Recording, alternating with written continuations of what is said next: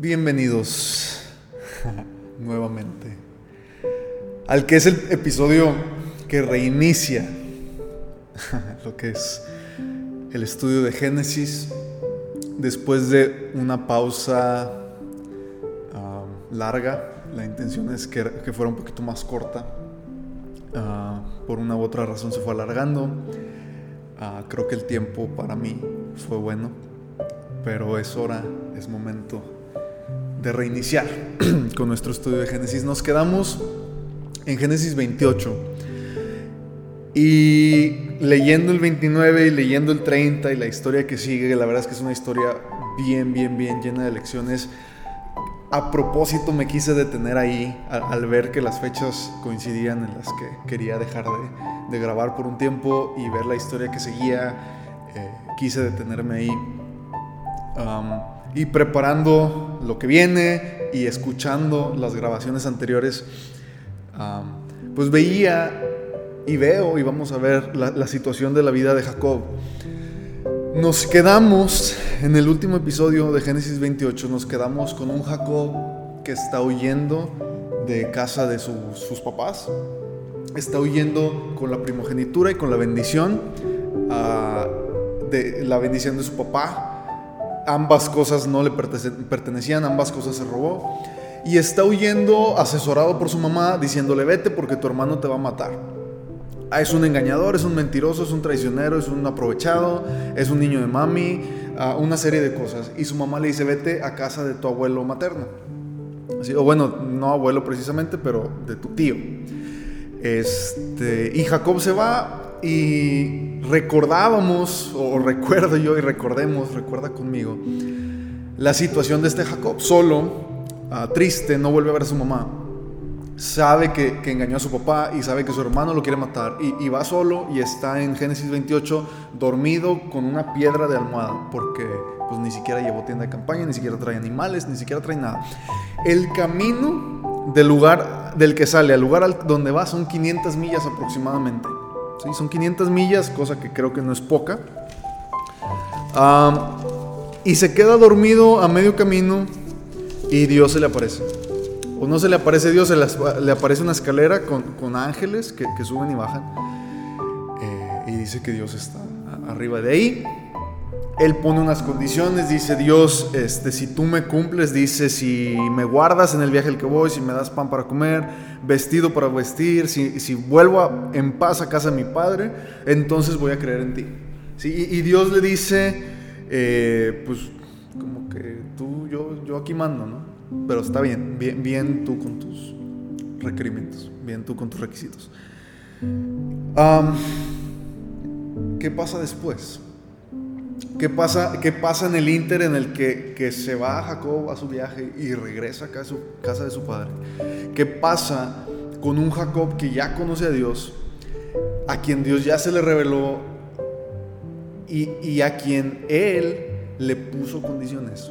¿Qué pasa con él? Pudiéramos esperar um, un hombre cambiado hombre centrado, prudente, sabio, que comienza a intentar portarse bien, que comienza a, considerar en Dios en todo y se detiene y recuerda su humanidad y recuerda su mortalidad y recuerda todo lo que Dios es y él no y por lo tanto decide pedir, perdón con su hermano y regresar con su papá y decirle papá, perdón por lo que hice, este, ¿cómo le hago para arreglar las cosas? No, no precisamente y, vamos a ir viendo la transformación y lo que hace Dios para que esto sea realidad.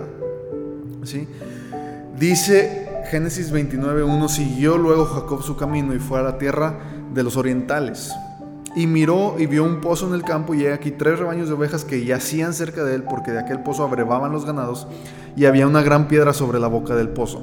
Ahora, ese versículo 1 siguió luego Jacob su camino y fue a la tierra de los orientales. Son esas 500 millas aproximadamente que les digo había de distancia. Sí, no era, poquito. Génesis lo resume en un, versículo. Y de hecho, cuando dice siguió luego Jacob su camino, el, el lenguaje original o la expresión original, que no se traduce hacia el español, es algo así como que como que ligero, como que feliz, como que empezó a caminar feliz y contento y, sin otra preocupación porque ya, se, ya, ya Dios se le había aparecido, como que, como que el peso con el que cargaba Jacob ya no está, Y dice, siguió y vio un pozo cuando llega a la tierra de los orientales. Y dice que abrevaban los ganados y había una gran piedra sobre la boca del pozo. Esto es común. Voy a ir a Éxodo 2, 2.16. hay, un, sacerdote que tiene unas hijas. Dice, estando sentado junto al pozo, este es Moisés. Dice, siete hijas que tenía el sacerdote de Madián vinieron a sacar agua para llenar las pilas y darle beber a las ovejas de su padre. ¿sí? Siete hijas que van a darle beber a unas ovejas. Y dice, mas los pastores vinieron y las echaron de ahí. Entonces Moisés se levantó y las defendió y dio de beber a sus ovejas. ¿sí? Y volviendo ellas a de su padre, él les dijo, ¿por qué habéis venido tan pronto? ¿Qué, prisa traen o cómo le hicieron? Ellas respondieron, un varón egipcio nos defendió de mano de los pastores y también nos sacó el agua y dio de beber a las ovejas. Porque esto es importante por lo que vamos a leer en Génesis 29, dice el 4. Jacob les dijo, hermanos míos, ¿de dónde sois? Ellos respondieron, de Arán somos. Él les dijo, ¿conocéis a Labán, hijo de Nacor? Ellos le dijeron, sí, le conocemos. Él les dijo, está bien. Y ellos dijeron, bien, y aquí Raquel, su hija, vienen con las ovejas.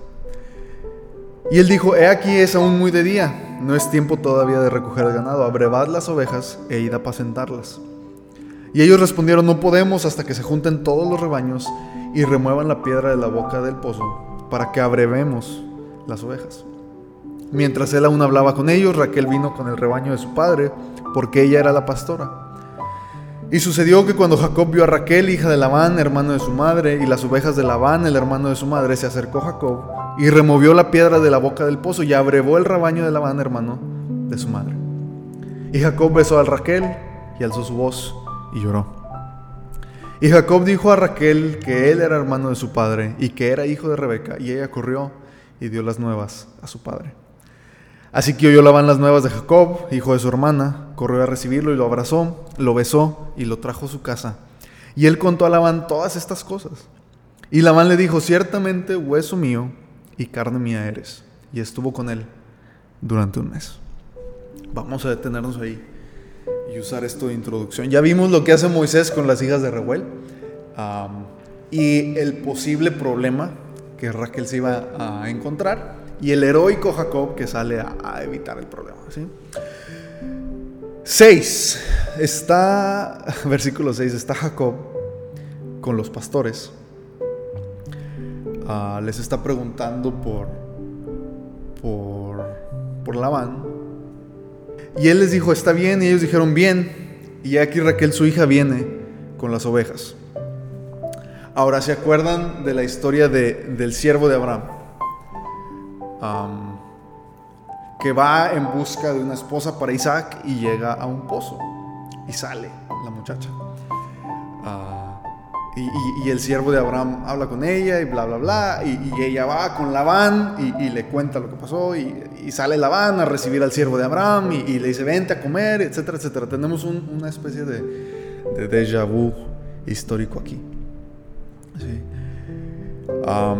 Están los pastores, está Jacob. Y pareciera ser la expresión como que, mira, ahí, viene para allá. viene ahí atrás, ¿la ves? ¿Ves las, las ovejas? Pues resulta que tiene una pastora este, y ella es hija de la persona por la que nos estás preguntando. Sí, aquí Raquel, su hija viene con las ovejas.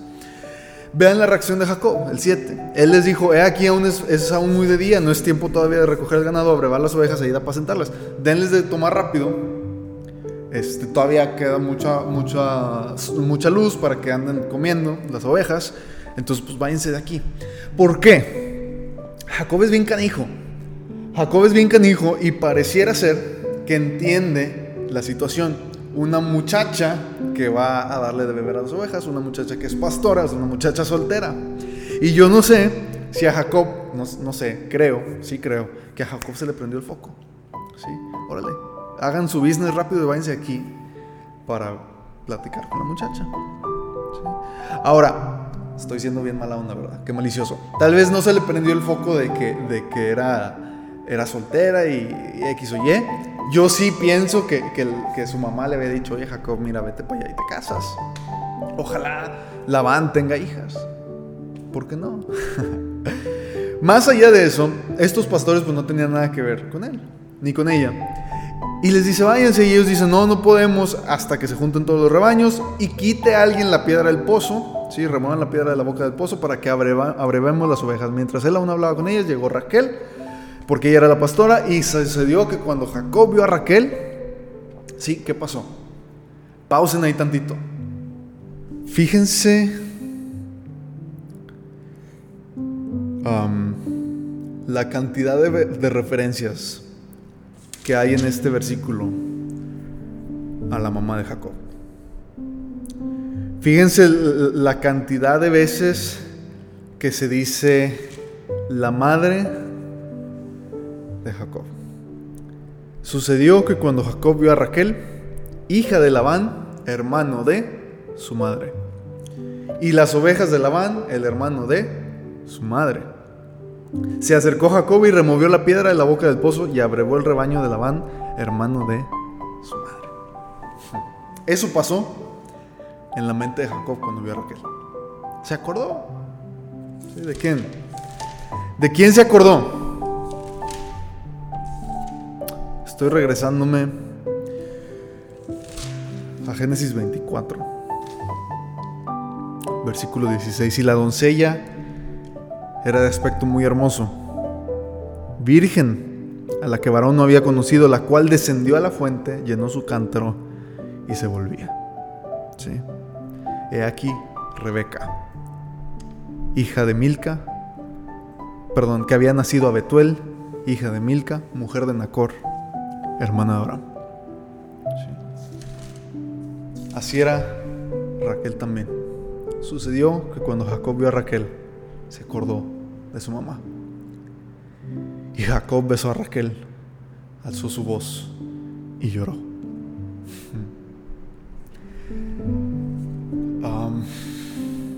el 12 nos dice que Jacob se presenta. Yo quiero pensar que pasaron las cosas al revés y que primero se presentó y luego se atrevió a darle un beso y abrazarla y a llorar.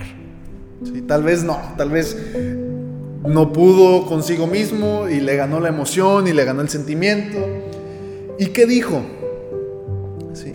¿Qué pensó Jacob aparte de su mamá? Su mamá le había dicho, ve y ya te va a ir bien. Dios le había dicho, ve, yo voy contigo. A Jacob le había, le había dicho Dios, sí, vas conmigo, yo te voy a adorar.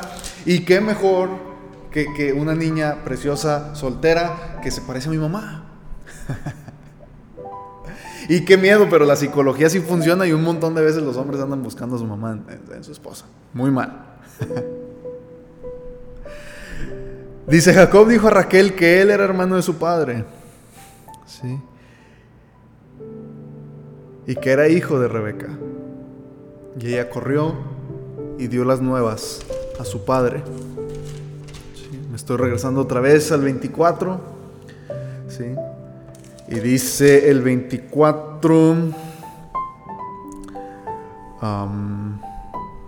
28. Y la doncella corrió e hizo saber en casa de su madre estas cosas. Y Rebeca tenía un hermano que se llamaba Labán, el cual, ¿qué hizo Labán? Corrió afuera hacia el hombre a la fuente. Y cuando vio el pendiente y los brazaletes en las manos de su hermana, que decía, así me habló aquel hombre, vino a él y aquí que estaba con los camellos junto a la fuente.